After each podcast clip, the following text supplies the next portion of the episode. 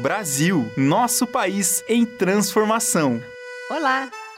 Sejam todos e todas bem-vindas e bem-vindos a mais um programa Brasil, nosso país em transformação. Como todos os nossos programas, sempre eu trago convidados especiais, temas bastante pertinentes e bem atuais e temas que envolvam realmente a comunidade, a sociedade e o meio ambiente. Hoje nós vamos falar um tema muito interessante. Vamos falar sobre o cafezinho. Será que seu cafezinho pode impactar o meio ambiente? Ai, ai, ai, que preocupação, hein? Então, eu sou a professora Sandra Lopes, coordenadora dos cursos de pós-graduação na área de meio ambiente aqui na Uninter, e junto com a professora Márcia Cravetes, que é sempre um prazer estarmos juntos aqui com vocês, e, e hoje falar sobre, ou conversar sobre esse assunto tão pertinente. Então, nosso cafezinho de todos os dias faz parte de quase todas as casas ambientes de trabalho, um bom bate-papo, uma reunião, um encontro com um amigo ou uma amiga, sempre o cafezinho rola nessas ocasiões, né? Mas será que ele interfere realmente na qualidade do meio ambiente? Para sabermos mais sobre essa dúvida que foi levantada, vamos conversar com a professora Márcia Cravetes, que realizou uma pesquisa recente com alguns contaminantes, e entre eles o nosso cafezinho. Professora Márcia, bem-vinda e eu depois faço a sequência da nossa fala. Seja bem-vinda. Oi, professora Sandra, olá a todos que estão nos acompanhando.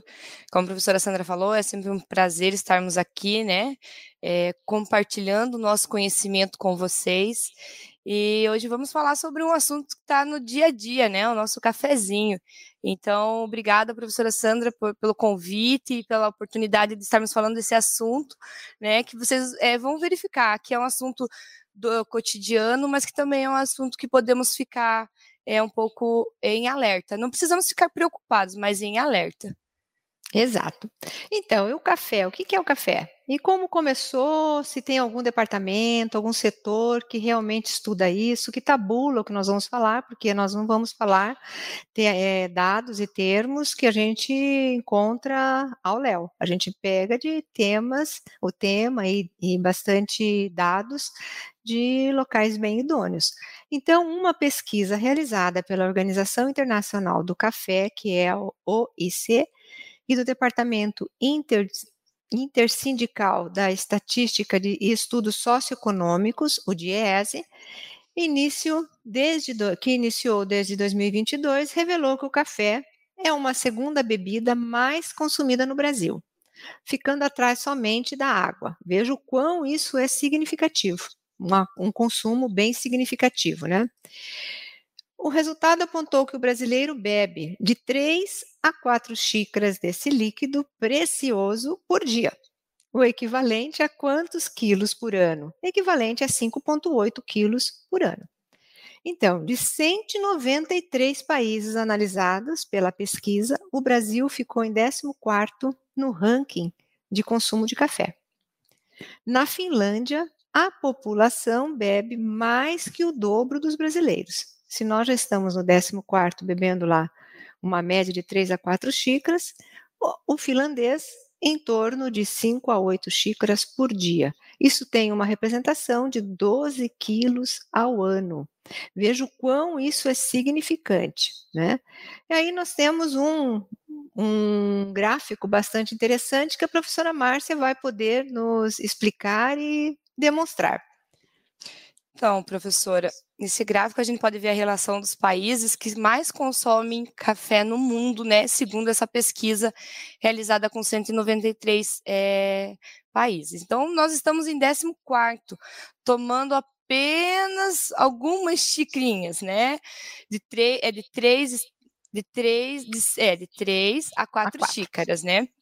E a Finlândia, que é o maior consumidor, toma de 5 a 8 xícaras o que equivale ao que? A 12 quilos de café por ano. Você já imaginou uma pessoa só consumir 12 quilos de café ao ano? Um por mês.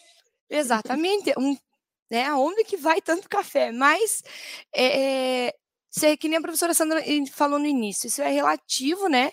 É, reuniões, daí também a temperatura, então regiões mais frias consomem mais café, né? Para quê? Porque acaba utilizando para se esquentar mesmo, né? Ó, Noruega, que tá em, Noruega está em segundo lugar.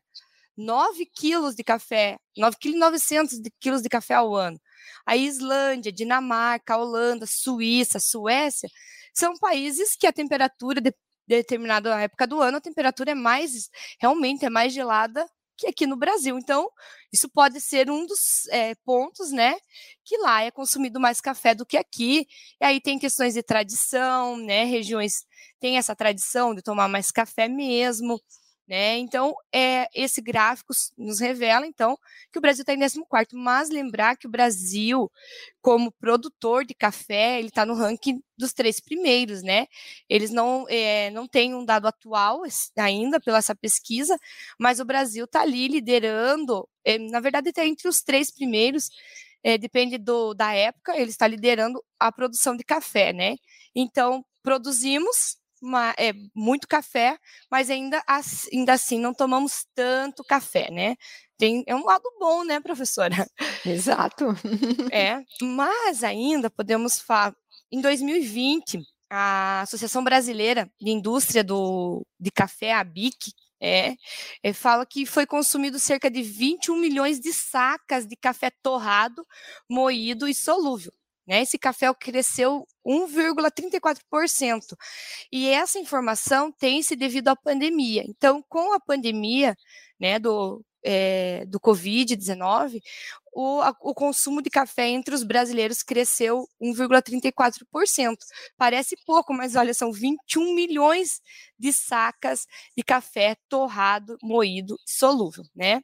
Tem um, um presidente de uma companhia de inteligência é, que pesquisa, que foca em inovação e entre cafeterias e cafés especiais, ele ressaltou que o mercado brasileiro é o maior do mundo, professor.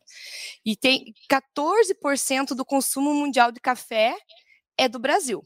Né, ele ressalta isso, ele não é uma pesquisa é, oficial, né, ele, ele é de uma empresa, né, de uma, de uma companhia, então, mas ele, quando ele pesquisa isso, essa parte, ele fala que o brasileiro tem a participação de 14% no consumo mundial de café, 835 xícaras por ano, é a média de uma pessoa que mora no Brasil. Então, assim, eu devo ser, eu devo consumir um pouquinho mais, mas a média nossa é de 835 xícaras de café.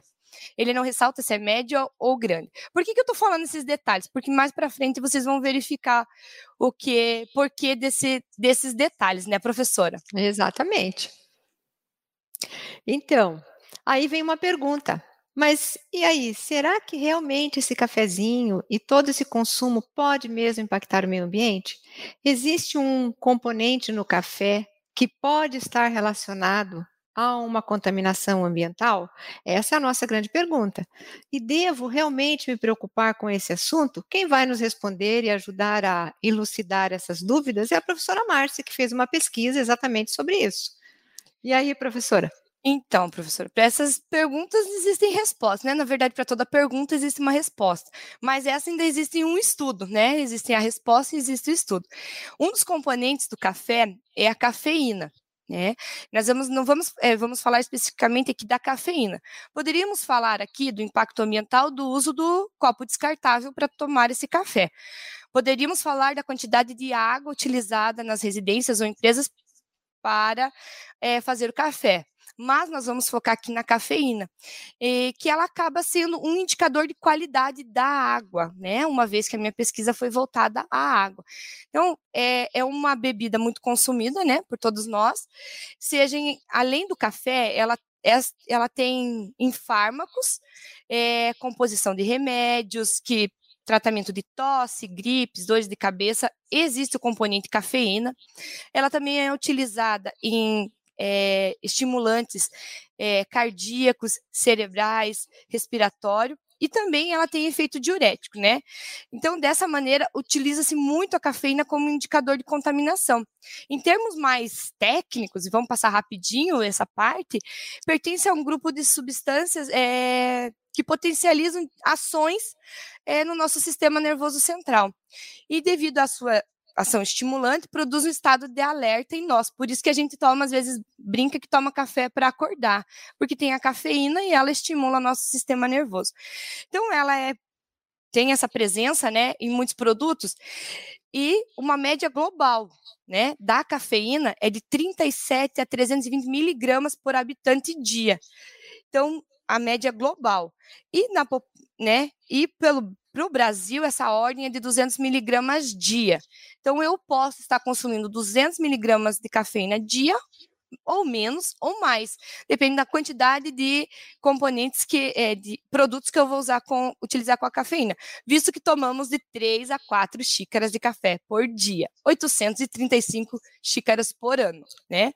Então, a, como eu já disse, ela é um, um, a cafeína é um estimulante neurológico e o que, que acontece? Como a população é, utiliza muito café, é, entre 3 a 4 ou 5 horas de consumo, ela é excretada pela urina.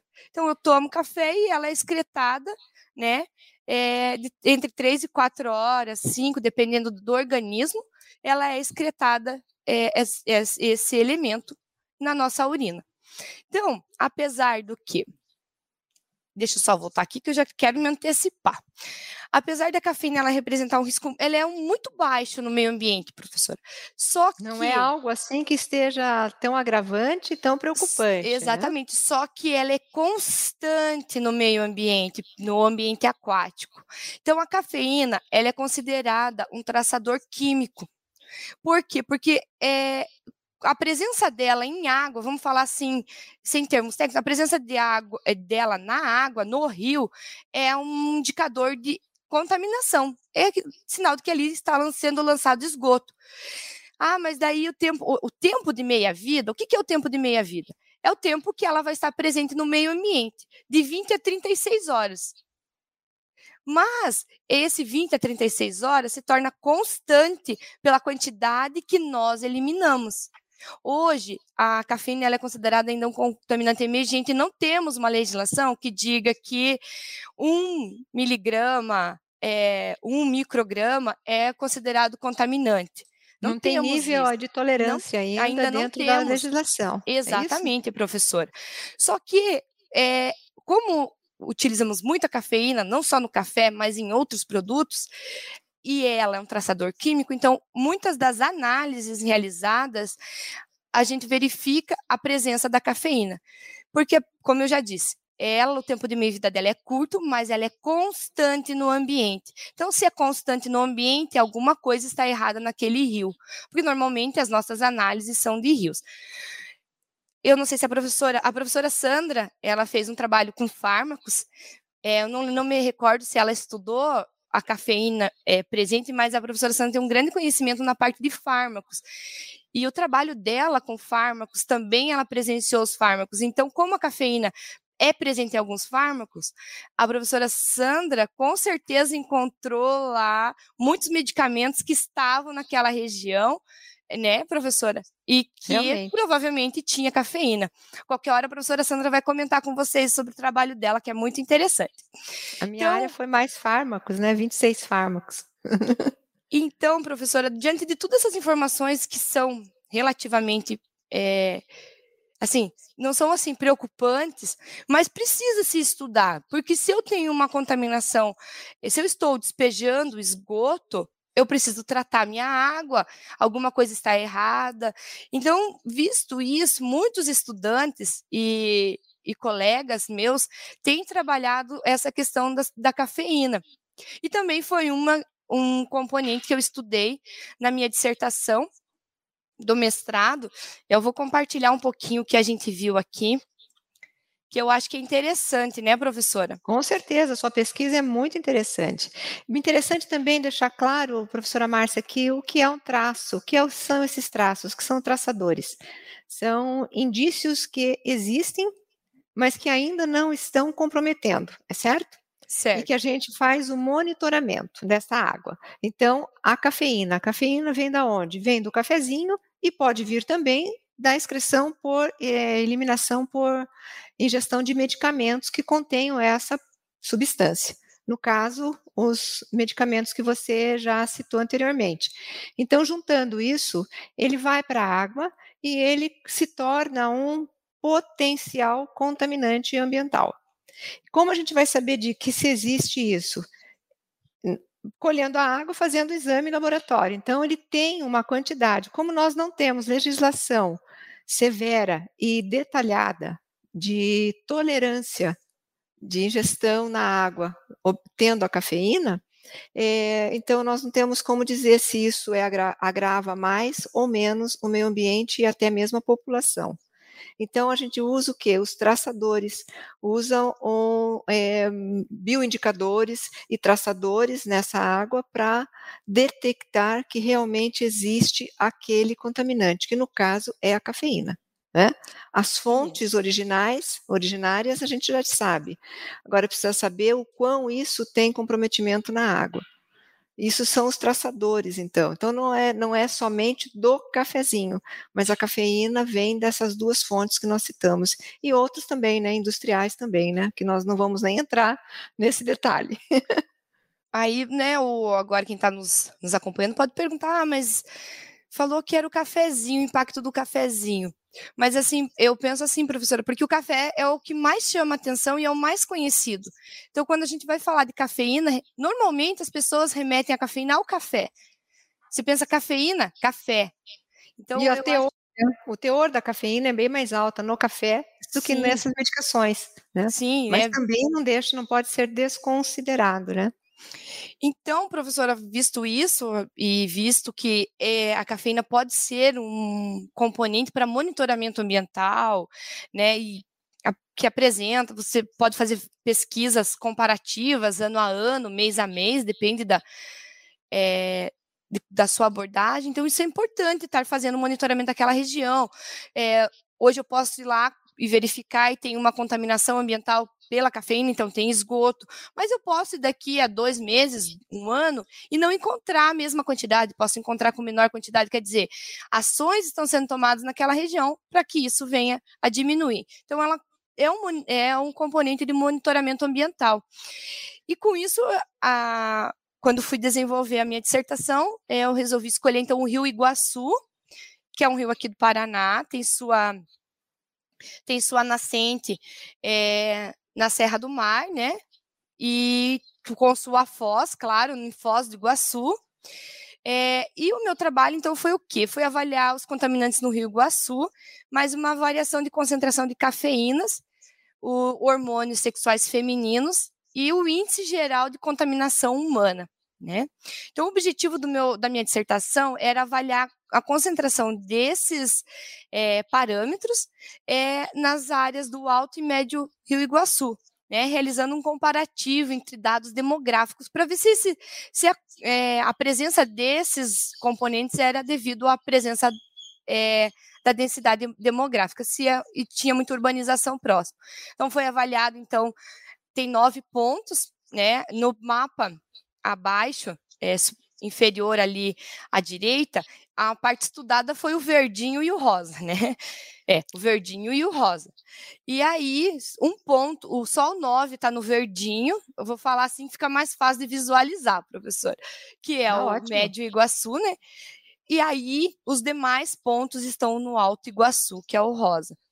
É assim, é, são passa por Curitiba, por região metropolitana, por é, cidades que são mais distantes também de Curitiba, né? Para quem não é de Curitiba, né, é, fica mais fácil de visualizar então esse esse mapa. Eu vou voltar porque senão não fica, não abrange tudo. Então, assim, como falei, o primeiro ponto foi próximo à nascente e o último ponto foi o mais distante, e aí, professora, você acha que foi encontrado muitos contaminantes nessa região, muita cafeína nessa região, professora? Antes de eu mostrar o mapa novamente, o gráfico? Será que tem uma correlação, professora Márcia, entre a urbanização e essa contaminação mais concentrada em regiões? Ou regi é, regiões mais distantes têm menos contaminantes, é, mostra menos taxa de contaminação do que próximo à, à região urbana? Então, prof, tudo depende também das atividades que estão ao entorno. Né? Eu posso não ter muita urbanização, mas eu posso ter uma, é, uma plantação posso ter uma atividade agrícola independente, de qual seja, que utilize, sei lá, fertilizantes ou componentes em que a cafeína, por exemplo, que é o que nós estamos conversando aqui hoje. E aí eu não tenho aquele cuidado e ela, né, vai acaba, acaba sendo seu destino final o rio. Então depende muito da aquilo que eu tenho em volta. Muitas vezes a urbanização é a que mais predomina na contaminação devido à infraestrutura, né? Porque o crescimento urbano, às vezes, é, dependendo da região, é acelerado. E aí eu não tenho infraestrutura suficiente para atender aquele crescimento e não tenho uma política pública para melhorar aquela infraestrutura. Então, daí a contaminação é, pode existir com maior frequência e muito mais alto, né, o grau de contaminação do que numa região onde eu tenho uma fazenda, por exemplo, que eu tenho uma plantação que eu não utilize algum é, produto químico, fertilizante ou, enfim, é, algum componente em que eu tenha em específico a cafeína. Aí o que, que aconteceu, professor? Então, esse gráfico aqui é a concentração de cafeína nos pontos estudados. Aí, quando você olha esse gráfico, a primeira coisa que você vê é 2017 lá no topo, né? Exato. Se, todos estão assim. É, eu vou só explicar aqui, professora, por que, que a minha dissertação é de 2019, 2020. Mas as análises são até 2017 por alguns fatores de estatística, tá? É, tinha dados desde 2008, mas nós resolvemos fazer a partir de 2014 até 2017 por questões estatísticas, né? Porque é, às vezes e também porque é, períodos sazonais interferiam na amostra final e daí não de, não condiz com a realidade. A professora sabe muito bem disso, como que é estudar estatística, né? Então, 2017 está no alto, mas por que será? Então, vamos, vamos discutir se temos alguns minutinhos ainda. É, de 2014 a 2016, podemos ver que tem um padrão de concentrações na cafeína, mas 2017 é os pontos, todos os pontos ali, ó, a grande maioria está num pico muito alto, né? E fatores, como já falamos, o crescimento populacional, maior consumo de cafeína, isso que não é o dado, esse gráfico não está pós-pandemia. Então, vamos ver quando atualizarmos esse gráfico geração de contaminantes, baixa eficiência no tratamento de esgoto, já falamos aqui também sobre a baixa eficiência do tratamento de esgoto, né? E o descarte realmente do esgoto sem o tratamento. Então, é, normalmente ligamos então o crescimento populacional ao descarte de esgoto sem o tratamento, ele natura na região, que o que pode ter ocorrido em 2017. Mas aqui no gráfico, se eu observar, existe ali ó, IGD IG2D, que é, significa que é a direita, que é afluente do rio Atuba. A concentração ali é, é menor é maior, desculpa, do que o IG2E. Olha, mas são o mesmo ponto, um à direita, outro à esquerda, né? Qual a diferença? Vejam que no, na direita nós temos ele é após uma estação de tratamento. O IG2D ele é após uma estação de tratamento. Então, será que as estações de tratamento também podem interferir? Como eu disse, às vezes a baixa eficiência no tratamento pode comprometer a qualidade da água, né, daquela região.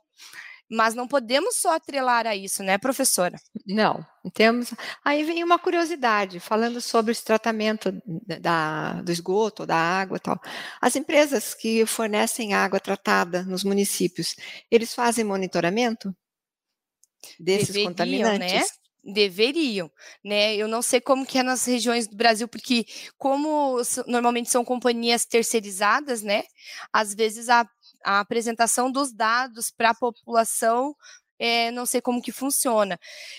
É, em, aqui no Paraná nós temos a, a companhia que faz, é, que faz essa esse tratamento tanto da água quanto do esgoto, né, professor? Exato. Aqui, para o esgoto é utilizado o HALF, que é o reator anaeróbio de lodo fluidizado, que é assim, é, ainda não é o melhor, mas é muito bom comparado a outros tratamentos que temos.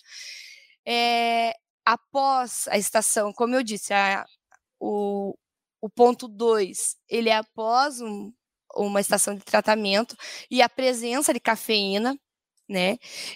O necessário seria um monitoramento constante. Eu não sei como, eu vou, vou ser sincera que eu não sei como eles têm feito isso agora, pós-pandemia, professora, porque não temos, eu não tenho essa informação como eles estão fazendo, mas a instrução que a gente tem é que eles realizam monitoramento de vários componentes, principalmente traçado, principalmente componentes químicos, e dentro desses componentes químicos é, é necessário que se veja então um traçador que é a cafeína, porque com a cafeína eu, consigo, é, eu consigo fazer comparativos de oxigênio dissolvido, nitrogênio amoniacal, né? Quem é mais ligado a essa parte de química é, é um grande ramo para se para se estudar, né, professora? Exatamente. Então, e aí agora, vamos só, que nós estamos, nosso tempo também está tá se indo, o, tem um ponto ali entre o 5 e o 6 ali, ó, que nos, o 5 está um pouquinho abaixo, mas o 6 está lá em cima. Esse 6, esse ponto 6, é uma região um pouco distante. Vou voltar aqui no mapa para vocês darem uma olhadinha. Aqui, ó, um, dois, três, quatro. Aqui, confere, prof, ali, e, uhum. ali o 6. Então, esse ponto 6 já é um pouco mais distante de Curitiba, né? Já não é mais é, uma região metropolitana de Curitiba. Mas a quantidade lá ainda de cafeína está alta. Só que lá no IG6, ele, ele é menor urbanizado, mas ele encontra um nível de concentração muito alto. Mas eu vou falar para a professora. Vamos ver se a professora adivinha o que, que tem próximo da região. Será que nós temos é, cultivo, agro? Eu tenho uma estação de tratamento, de tratamento próximo à região. Então, eu, então muitas vezes é a, são fatores, como eu disse, professora.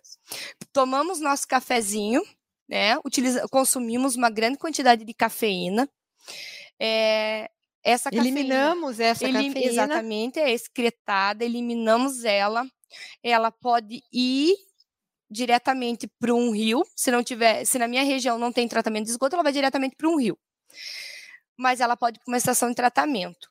E na estação de tratamento, o que se verifica é que a estação de tratamento às vezes não está sendo eficiente, porque encontramos esse traçador na região.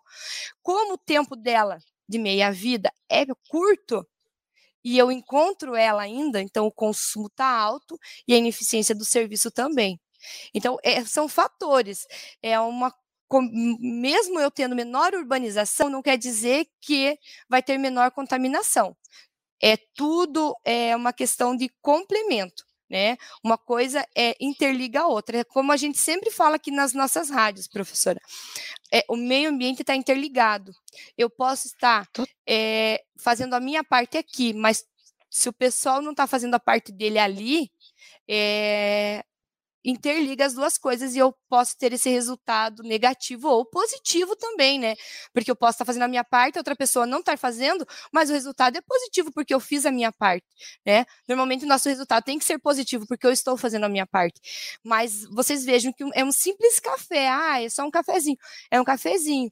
E hoje nós estamos só falando da cafeína, não estamos falando do descarte do copinho, não estamos falando do consumo de água como nós comentamos no começo. Mas é, você se preocupa, você não precisa ficar desesperado, né, professora? Mas são ações, né, que a gente pode tomar no dia a dia.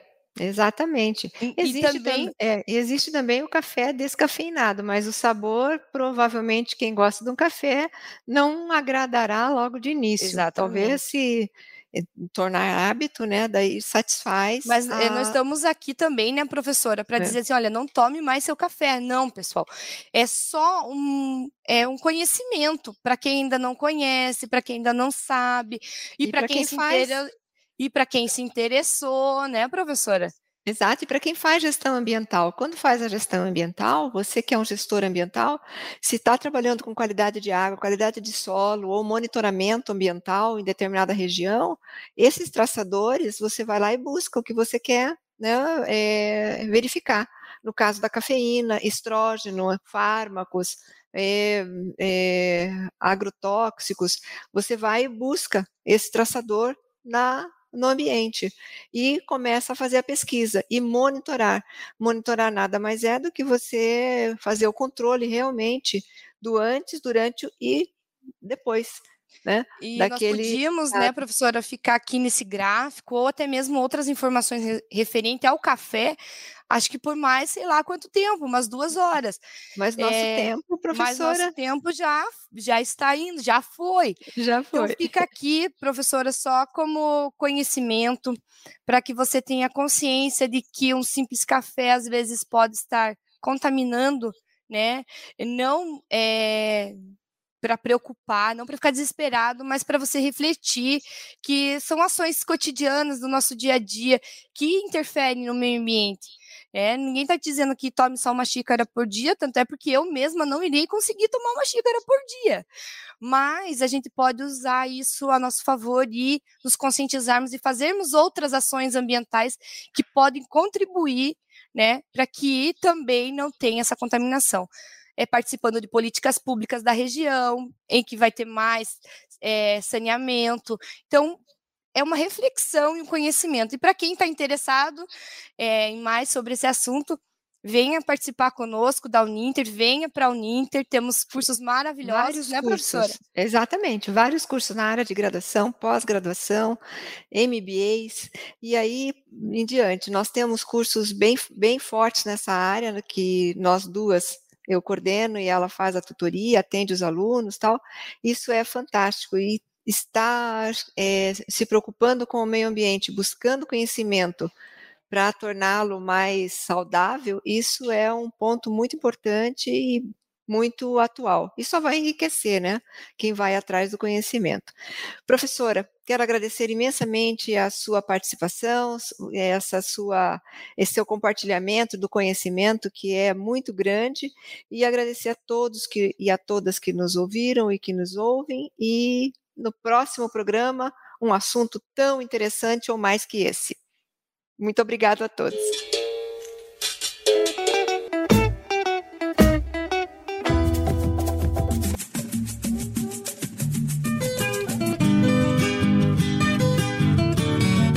Brasil, nosso país em transformação.